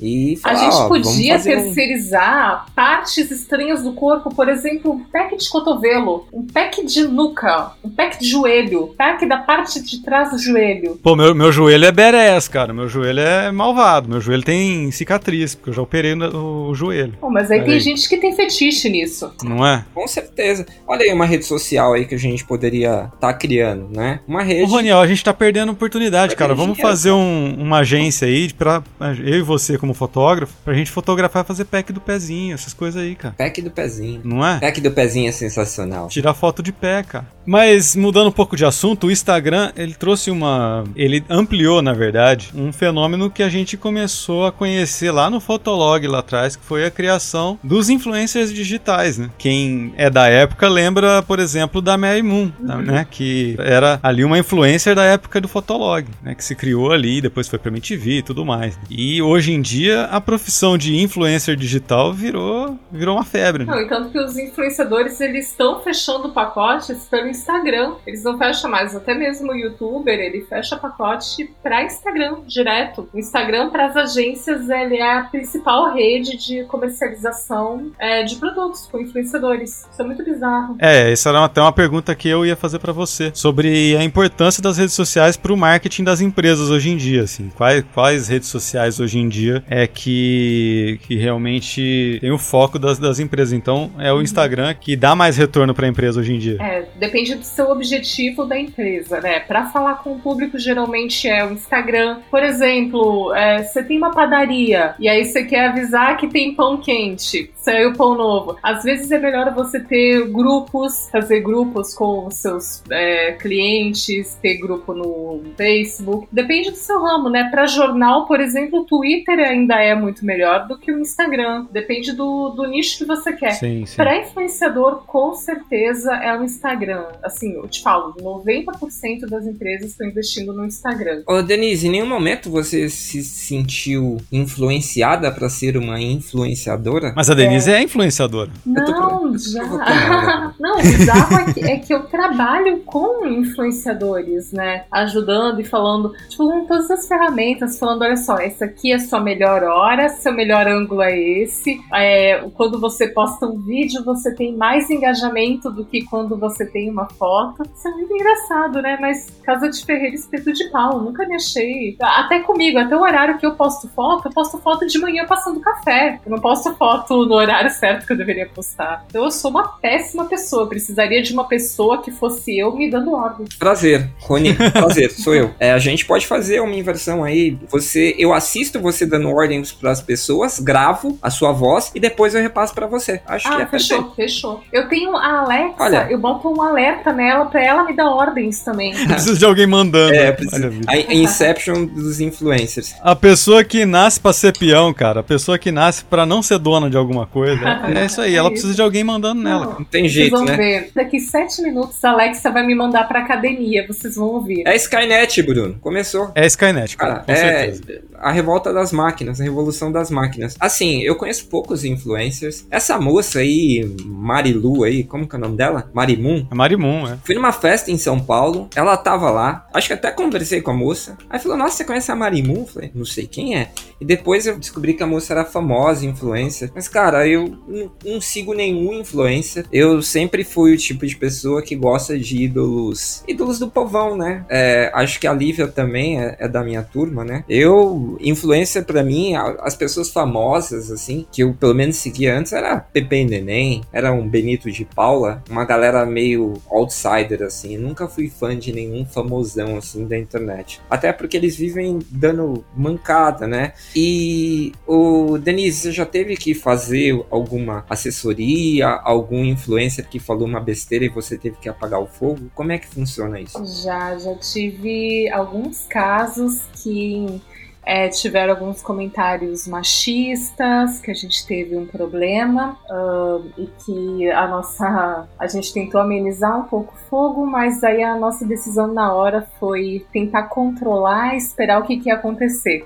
Se acontecesse uma coisa pior, a gente entraria com uma medida mais severa, mas durou uma semana e o público mesmo esqueceu. Já problemas com política, por exemplo, humorista, influenciador que se associa com político e aí acaba ficando marcado, mas nunca nada muito pontual e nem muito grave. Mas a gente sempre fica de olho, assim, todos os dias a gente passa todas as redes, vê o que, que todo mundo tá falando, vê o que, que pode ser controlado para que não, não fique uma coisa pior. A Carol Conká teve que fazer isso, né? Eu acho que até ela conseguiu administrar bem a, o movimento todo que ganhou pós Big Brother, né? É, mas foi a Globo, né, que fez isso. Ela já saiu toda escoltada pela Globo e no dia seguinte já tava lá na Maria Braga, no Faustão. Uma coisa que nunca teve, né, com, com outros influenciadores. Pelo menos com o Nego Di, que saiu antes, não teve. É, Ela foi super bem assessorada. E algum caso clássico, assim, de. Eu lembro do MC Biel, que, que teve toda aquela, aquela confusão. Daquele outro rapaz, MC alguma coisa, que. É sempre MC que tá envolvido, é incrível, né? Tem o MC Guimê que sempre leva a culpa de todo mundo, né? Coitado, né, do MC Gui, que o MC Guimê que se ferra. Isso, MC Gui. Gente, O MC Gui faz merda, exato. eu sempre vou no Guimê perfil do Guimê pra ver se estão falando dele. Aí teve da Gabriela Pugliese também, né? Das festas, da balada, né? Durante a pandemia, com, as, amig com as Publi. E ela miguxas. Foi muito bem assessorada pelo Instagram. Ela desativou a conta dela por quase seis meses, perdeu uma grana e depois voltou, se reposicionou, já tá com contrato de novo. Ainda tem uma mágoa, mas é, o pessoal hoje já aceitou ela, até porque tem influenciador fazendo muito pior. As pessoas têm a tendência de esquecer rápido, né? Tá, e o nosso governante que não deixa a gente mentir. Eu acho que tem pessoas que marcam, sabe? A Pugliese marcou porque ela foi a primeira a fazer uma festa e a irmã dela também teve uma festa de casamento onde propagou o vírus. Mas teve outros, até o, o Maia, que fez, um, fez festa durante a Covid, teve vários influenciadores que eles ficaram queimados dois dias, depois ninguém mais falou dele. Eu acho que o problema é quando você é o primeiro, que aí o seu nome fica marcado. Exato. É, a gente tem uma, vo- uma volatilidade muito grande hoje em dia, né? É, é, tudo é esquecido muito rápido, né? Gente, nunca seja o primeiro a fazer uma merda, tá? Deixa sempre alguém fazer primeiro e aí depois você faz. Vocês sabiam que o brasileiro, o Brasil, tá em terceiro lugar na posição das pessoas ficarem mais tempo conectadas à internet? Deixa eu adivinhar segundo e primeiro, Estados Unidos e Índia. Não, Filipinas e, e, é, África do Sul. Caramba! Pois é. Filipinas. Todo mundo. É lógico que eu ia pensar na Filipinas. né? lógico que não. Não, eu tava pensando assim, poderia ser a China, mas na China não tem. Não tem como ficar usando lá. Indiano só usa o Facebook pra ficar tentando dar golpe na gente. E Estados Unidos, hum, que são Estados Unidos. Não tem muito o que fazer lá. E eu vou defender os meus amigos indianos aqui, que são homens sérios, né, Bruno? Que procuram uma noiva brasileira. Sempre. É só isso que eles procuram. Exatamente. E todos são príncipes. Pelo menos é um pessoal focado, né? Exato. Filipinas é um país que tem muito acesso ao Facebook, então a galera realmente é muito vinculada, né, às redes sociais por lá, então acho que faz todo sentido. E o brasileiro tá o tempo todo na internet, né, Bruno? Tá no grupo do WhatsApp, tá ali no, no, no site Faces. Acho que o WhatsApp e ainda e o site Faces, além do Instagram, são as grandes meninas de ouro da nossa internet. Pois é, o brasileiro passa em média 9 horas conectado à internet. Olha só que maravilha. Meu Deus, nove horas na internet e o que ele faz nas horas restantes? Vê novela? Lembrando a você de vai pra academia, sua baleia. Lembrando a você de Muito vai pra bom! academia, sua baleia. Gente, eu falei. Eu falei, isso existe, isso me controla. Que maravilhoso. É, é fantástico. Eu adorei a, a, a doçura da Alexa, né? É, é- ela Uma delicadeza, né, Rony? é um incentivo, assim, muito, muito amoroso, assim. Nossa, tá de parabéns. Meu Deus do céu.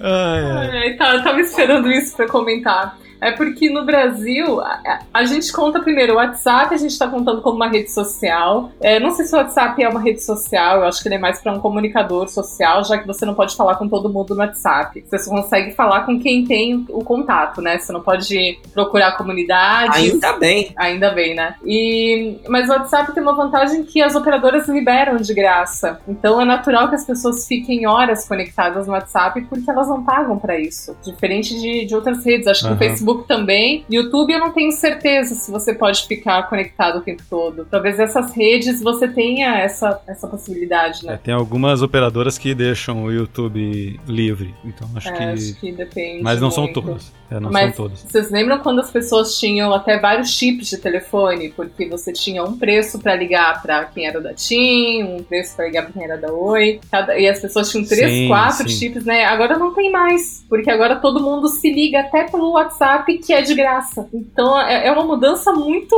Ela é significativa, ela é muito pequena, mas ela tá revolucionando porque a gente chegou numa época que tinha muito mais telefone por habitante no Brasil. E agora diminuiu, as pessoas estão voltando para um telefone só, mas elas ficam presas ali no WhatsApp, onde tudo é verdade, onde é aquela corrente que compartilham, que falou que o Paulo Guedes foi o melhor ministro de 2019 do mundo. As pessoas Meu acreditam Deus. que é verdade. As pessoas acreditam que a cloroquina salva, porque receberam no WhatsApp de um médico que nem médico é. É verdade. Ô, Denise, quantos telefones você tem aparelhos? Eu tenho um meu e um do trabalho. E você, Lívia? Eu tenho dois, o oficial e um que eu uso pra ir em show. Meu Deus. Explica como assim pra É enxugar? por causa que se, se molha, se cai, se cai água, se alguém rouba, fica ali, Se alguém fica ali rouba. garantido, é o backup. Você tem o seu e o do ladrão, é isso. É exatamente isso. Essa é uma mulher que pensa pelo social brasileiro. Parabéns. E você, Bruno? Ah, eu tenho um só, eu sou normal, cara.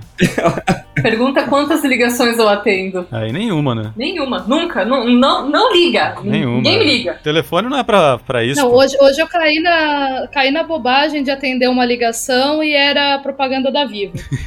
E aí, te ofereceram o quê? Um, um, um combo? É, o, o- me ofereceram um pacote de internet que eu já tenho. É, que o que maravilha. é ótimo também, né? A última vez que me ligaram era alguém do outro lado dizendo que tinha sido sequestrada e chorava. Só que a pessoa tava muito ruim a atuação. E eu falei, amiga, melhor aí, cara. Desse jeito você não vai enganar ninguém. A Você pessoa, precisa me ajudar pra eu poder te ajudar. né?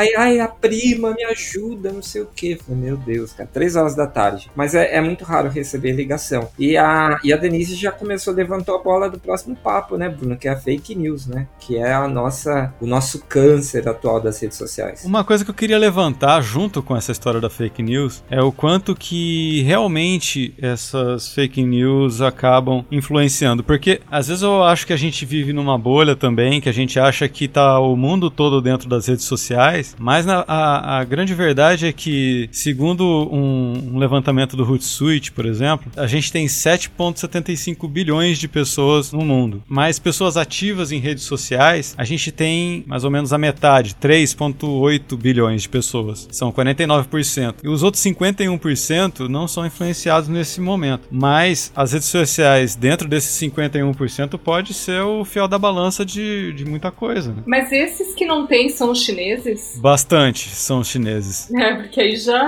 É verdade, aí você, tem, você já tem uns, uns 38% ali de toda a população mundial. É, acabou. É que na China eles têm os chamados super apps, né? Que ali você compra, você conversa com um amigo, você transfere dinheiro. É o WeChat. Isso, WeChat. É, o Facebook não, não é, digamos assim, muito aceito, né, Pra falar a verdade na China. Então, a- eles acabam fazendo tudo nesses super apps e ali eles têm de tudo, né? Então, Não é bloqueado na China o Facebook ou não? de certa forma é. Eu converso com uma amiga chinesa, não vou falar o nome dela porque eu sei que o partido chinês, o PCC, Partido Comunista Chinês, está nos ouvindo nesse momento, mas é, ela diz que é, é bloqueado na China. Não tô perdendo muita coisa, não. É verdade. Olha, tem os números aqui, o WeChat e tem um outro aplicativo aqui, deixa eu ver qual que é o nome. É o Waxin. Ele tem 1.1 bilhões de usuários. Ou seja, né? O Facebook, que é o, o que tem mais usuários no mundo, tem dois- 2.5 bilhões de usuários. Então, essa pesquisa aqui, ela acaba incluindo os chineses também. Então deixa eu ver se eu entendi. Metade das pessoas não tem acesso a redes sociais. Isso no mundo. A gente conta o WhatsApp como uma rede social? Sim. Por que ele é, ele é forte só no Brasil? O WhatsApp tem 1.6 bilhões de usuários. É, ele, é, ele é mais forte por aqui também. É, tem coisas que só fazem sucesso no Brasil, né? É incrível. É, Sense8 só fazia sucesso aqui no Brasil. Os gringos odiavam. Acho que a gente tem uma tendência, né, a abraçar coisas. E tudo que é internet, né, e, e comunicação se torna, acaba se tornando um fenômeno aqui muito rápido, muito mais do que nos Estados Unidos. O brasileiro gosta muito de comunicar, né? O brasileiro ele tem uma coisa desde, é, principalmente de fofoca, de querer saber como é que tá a vida de, do colega, do amigo, do passado. O brasileiro tem essa coisa de querer estar tá se comunicando com alguém, principalmente agora na pandemia, mas o brasileiro quer saber os bastidores da novela, como é que tá a vida do artista. É, tem essa questão. É que o brasileiro não quer se sentir sozinho, entendeu, é. Denise? O, o brasileiro, ele quer. É isso. Na verdade, ele tá, ele tá na merda, ele quer ver se tem mais gente na merda que nem ele ou tá pior para poder se sentir melhor, entendeu? O brasileiro, ele é caloroso, ele quer saber se tem promoção, né? Se tem uma promoção, será que tem um amigo vendendo uma lente mais barata? uma roupinha mais barata e você acha na rede social. Um Zinodê, um. Como é que chama? Uma Mary. E uma coisa muito louca que eu percebo, Denise, é que esses aplicativos aí, engana trouxa, né? Que tem muito na internet, geralmente eles acabam conseguindo pegar as pessoas por essa necessidade de saber do outro. Por exemplo, é, baixe um aplicativo que você vai saber quem visitou seu Facebook, uhum. ou quem acessou seu Instagram, Sim. ou quem te segue, ou quem te deixou de te seguir, sabe? Essa necessidade de, de falar, olha, a minha ex não me segue mais, olha, é, sabe? São as coisas malucas, assim, as pessoas Ai, acabam pirando gente, e numa dessas sim. elas pegam um vírus, né? Que não é o vírus do coronga. É, e é que negócio, veja como você vai ficar velho, veja como vai ser o seu rosto, com qual celebridade você parece, isso pega todos os seus dados. Mas eu acho que o, o Facebook tem uma certa parte nessa culpa também, porque ele que fornece, né? A gente também não, não costuma ler muito como são as políticas de privacidade dessas redes. E também tudo que a gente fornece para eles. É, e na verdade ninguém lê, né? Acho que isso daí. É, ali, Lívia, advogada. Lívia, você lê é, os termos de consentimento ou você simplesmente vai lá e dá, bora? Bora. Só, lê, só leio depois quando eu tenho que apresentar a defesa. Aí eu tenho que apresentar, responder ofício, aí eu coloco, não, a pessoa que fez o abaixo assinado infringiu as políticas do site. Aí eu, eu só leio nessa hora. Entendi. É, porque geralmente a galera vai no automático, né? E aí já tá tão acostumado e numa dessas quebra a cara. Muita coisa, muita coisa que não é clara, né? É, por mais que as pessoas de qualquer forma também não leem, mas quando existe e tem o acesso, a coisa não é tão clara assim. Isso é um trabalho do senhor advogado, certo? É, é, é o que continua pagando meus boletos.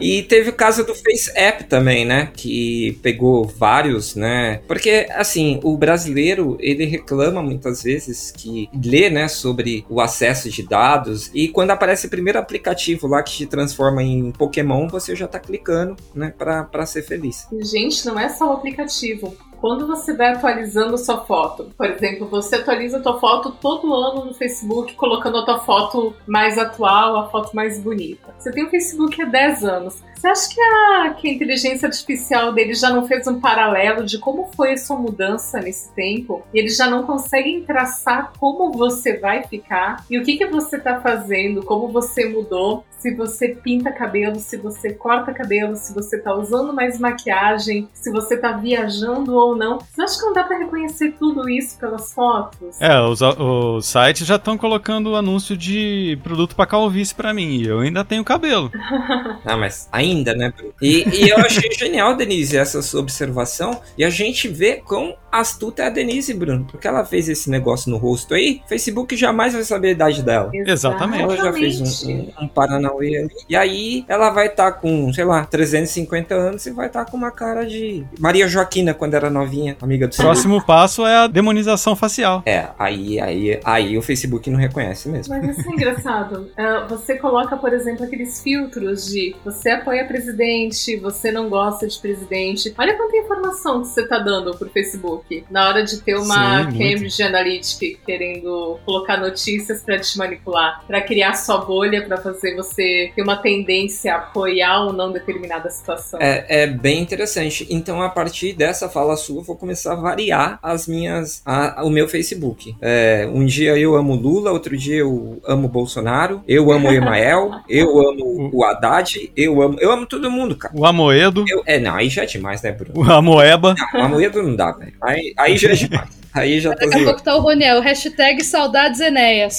Brizola Forever. Isso é muito complicado. É, é muito complicado porque é, rede social é o melhor lugar para você espalhar fake news. Qualquer rede social recebe link em Facebook, em Twitter, em WhatsApp, e aí você quer confirmar. Aí você entra num site, entra numa folha, entra no Globo para confirmar. Clica no link da notícia, o que que acontece? A notícia é paga. Então você não, você tem o acesso a fake news, mas você não tem o acesso à, à informação correta. Isso é algo que tem que Sim. ser debatido também. Isso, Denise, é uma das maiores reclamações que eu percebo eh, em relação às matérias sobre Covid. Porque às vezes a Folha, o Estadão, e eu entendo a questão dos jornais que estão vendendo bem menos, eles precisam das assinaturas né, para se manter. Eh, falo como jornalista, obviamente. Mas o que eu percebo é que assim, as pessoas não tendo acesso à informação, elas reclamam. Então elas falam assim, pô, matéria. É, e sempre tem uma, um título: Descoberta a cura para, sei lá, a gota. É, e aí a galera que tem gota clica loucamente e vai seca para ler a matéria. E aí é uma matéria paga.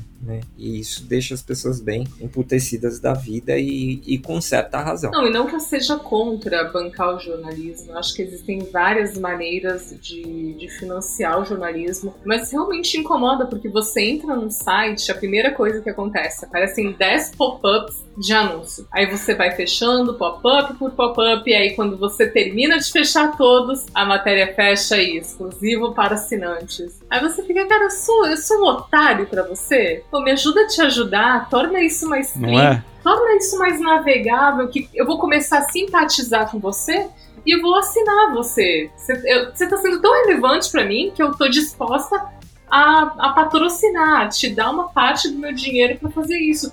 Só que é tão insuportável a forma como vocês estão fazendo a minha navegação que eu tô com raiva. Eu vou procurar uma outra fonte. E a minha outra fonte pode não ser tão imparcial. Ah, tem site que é impossível de ler. Uhum. Tem site que é impossível de ler. Tem anúncio na frente da- do texto. É, é terrível. Fora quando esses canais de, de comunicação, eles também, no- na parte de anúncio pago, eles não contribuem com para distribuir fake news, né? Porque naqueles anúncios pagos aparece um monte de coisa absurda, né? Uhum, verdade. Este homem acabou com a Covid, os médicos estão pé da vida com eles. Essa mulher emagreceu 30 quilos tomando esse suco. Descubra o, o segredo dela.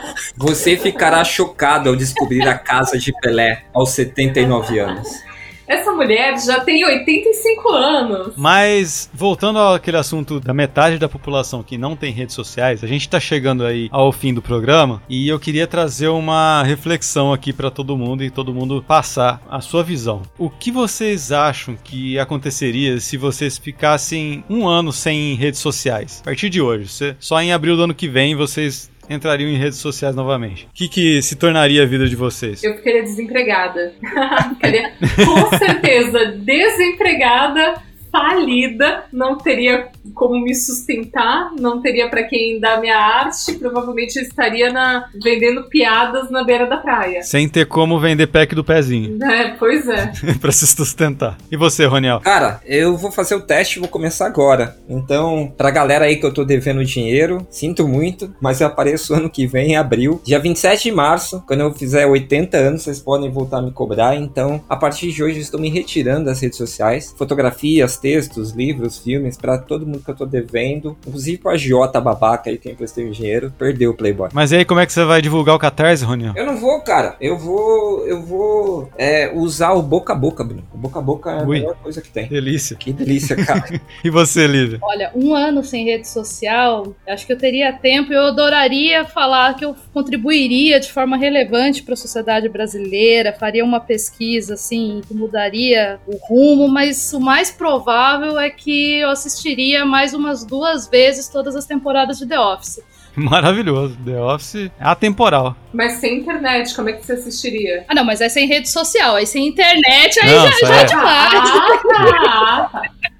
internet não dá, né? Bom, eu, eu acho que eu seria dado como morto, primeira coisa, né? É, até porque uma pessoa que só tem amigos virtuais e só. Não é? Mas assim, cara, pensando bem, a internet ia estar até melhor sem, sem eu durante um ano aí. Também e, eu, e eu também ia estar melhor sem a internet, cara. Tam- É só ver meu avô, como é que meu avô vive, cara. Feliz Tranquilo. não É, precisa- é tranquilão, não fica sabendo das porcarias do, do dia a dia. Fica lá fazendo os bonequinhos dele de artesanato. Porra, tranquilão, cara. Cuidando das plantas. Isso- essa pergunta, eu não sei se vocês já passaram por isso, mas eu conheço algumas pessoas com qual me relacionava, tinha um- uma amizade, enfim, que seja. E essa pessoa do dia pra noite ela some da internet. E não é porque a pessoa me bloqueou, muito pelo contrário, a pessoa simplesmente sumiu. Esses dias tinha uma moça que sempre posava, né? E ela desapareceu da internet. E eu fui perguntar pra uma amiga dela, e a amiga dela Foi sumida. e a amiga dela disse: não, ela casou com um cara aí, tá vivendo uma vida assim, assim, assado, e não tá mais posando pra nenhum fotógrafo. E realmente cortou todo tipo de, de é, relação com a internet, rede social, Instagram. É, vocês conhecem alguém assim que desapareceu, que vocês pensam? Porque dá a impressão que a pessoa morreu. É um negócio muito louco. O Xi do 80 watts que a gente entrevistou no último programa. Como assim? Bruno? Você não acha ele, cara? Cara, a gente entrevistou um fantasma. Foi um delírio coletivo? Você conhece, Denise, alguém assim que abdicou de tudo, sabe? Desapareceu da internet, Uhum. assim, do dia pra noite? Cara, é, eu conheço gente assim que some um ano e volta depois.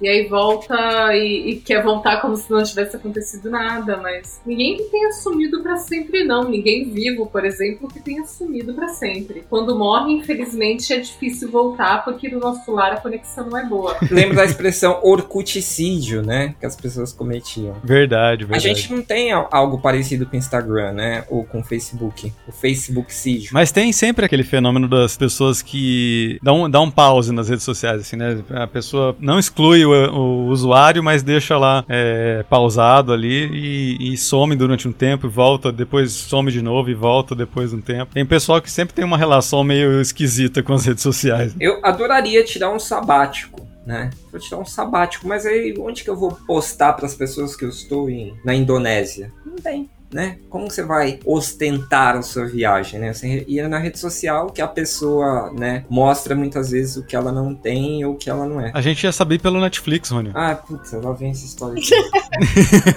eu não aguento mais. O Roniel é a estrela de net- do Netflix, o Denise. Ele só apareceu num episódio de uma série do Netflix que ele tava. Onde você tava, Roniel? Tailândia, né? É, eu tava em Bangkok vendendo meu corpo. Só pra contextualizar pra Denise. Coisas que só aparecem no Netflix e não aparecem no Instagram. Olha aí. Coisas que as pessoas não postam. Tava vendendo o pack do pezinho lá. Mais um motivo pra gente cancelar a assinatura do Netflix.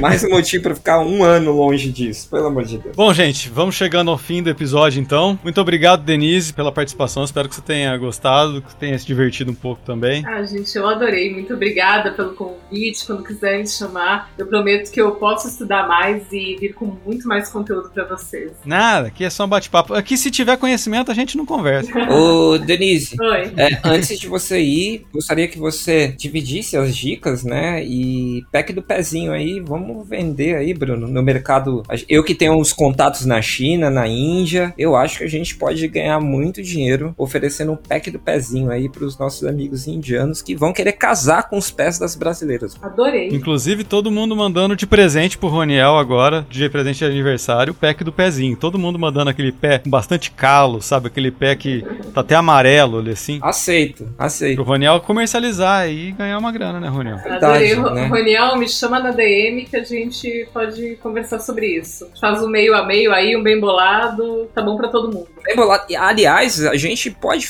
Bom, um dedo, que, um, um pé, que não seja o pé da, da Daniela Sicarelli, que tem 278 dedos, né, Bruno? Como dizem. Aham. É, a gente pode oferecer um dedo pra cada indiano. Olha que, que beleza que vai ser.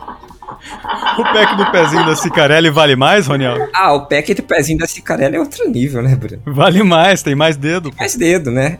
É outro nível. É outro Esse é nível. vendido em euro, ou em libra esterlina. Gente, muito obrigado. Obrigado, Roniel. Obrigado, Lívia. Espero que vocês, nossos ouvintes, tenham gostado desse episódio, que a gente vai seguir com essa série falando sobre a evolução da tecnologia e as diferenças que fazem na nossa vida, né? É, Denise, faz seu jabá, fala pros ouvintes aí como o pessoal pode te achar nas redes sociais, quem já não te conhece, né? Não, uma galera não me conhece, gente. É Dercy, tipo Dercy Gonçalves. Dercy Só que aí tu coloca três S. E aí tu acha em qualquer rede social, eu tô, aí a gente pode negociar uns packs que vocês acharem legal. Tem piada, tem tudo que for de mau gosto, me procurem. Muito bom. Ô, De- Denise, tu, tu é gaúcha? Sou Ah, agora ela. É, porque eu vi Ai. um tu, Eza, e agora. uma hora e 43 minutos! Esse foi meu recorde. É, ela conseguiu segurar o gauchês aí. O sul é o meu país. É o meu também.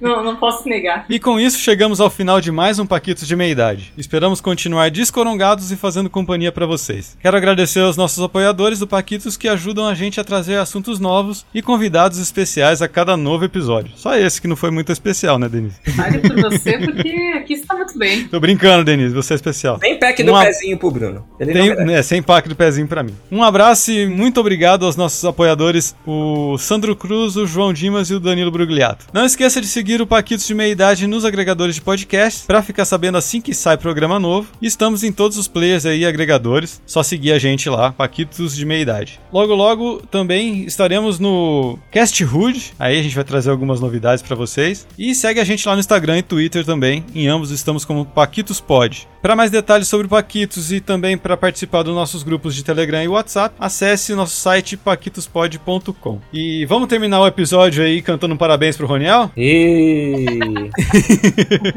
Rony, você vai soltar a Alexa aí ou não? Eu vou. Eu gostaria de soltar a Alexa da nossa amiga Denise, mas ela é capaz de me xingar, eu tô com medo. Ô varapau! É, Ô pau de virar tripa! tripa. Alexa, cantar parabéns pra você. Ou pra mim. Joias, doces e muitas Que flores. isso, cara? Todos Cara. os meus amores. Mas tem Meu um Deus! segredo que eu vou te contar. Para sua mãe, vó e tia delirar. O melhor Caralho! presente é só falar. Alexa, parar. Meu Deus. Que Alexa, diabo de parabéns foi esse, cara? Alexa, cantar parabéns para você. Parabéns pra Ah, sim. você É, nesta ah, data tá. querida. O que, o que? Muitas felicidades, muitos anos Te amo, mozão. Te amo. Linda, tesuda, maravilhosa. E pro Rony nada! É pack de pezinho. Pezinho. pezinho. Obrigado a todos e até a próxima. Até mais, gente. Vai, Valeu. tchau. Valeu!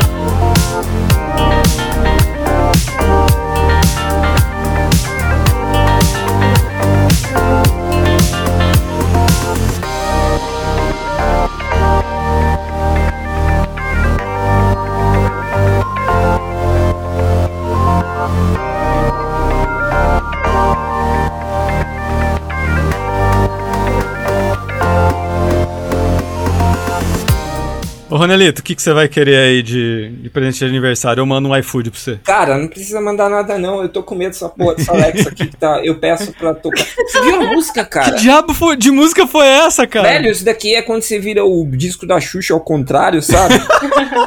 Cara, eu achei É que ela não que ia cantar, porque Parabéns pra você é uma música patenteada, né? Eu achei que ela não podia cantar. Aqui, É patenteada? Sabia É, não. você Quebramos patentes, cara. Não pode, tipo, em novela, filme, essas coisas, você não pode cantar Parabéns pra você. Vocês nunca repararam que nunca é a Nossa, música. Mas é, Ai, pa- é patenteado por quem isso, Jesus Cristo? Tem direito Alguém que deve estar muito rico. Ó, pronto, vai vir o Sim, primeiro, Meu Deus. primeiro processo pro Paquitos. Eu tava aqui no É, pagar, pronto. gente. Eu já não uso música nenhuma, assim, pra não, não ter problema de direitos autorais, só música free. E agora eu vou ter que. Não pode ser. Processado por um parabéns pra você. Meu Deus do céu.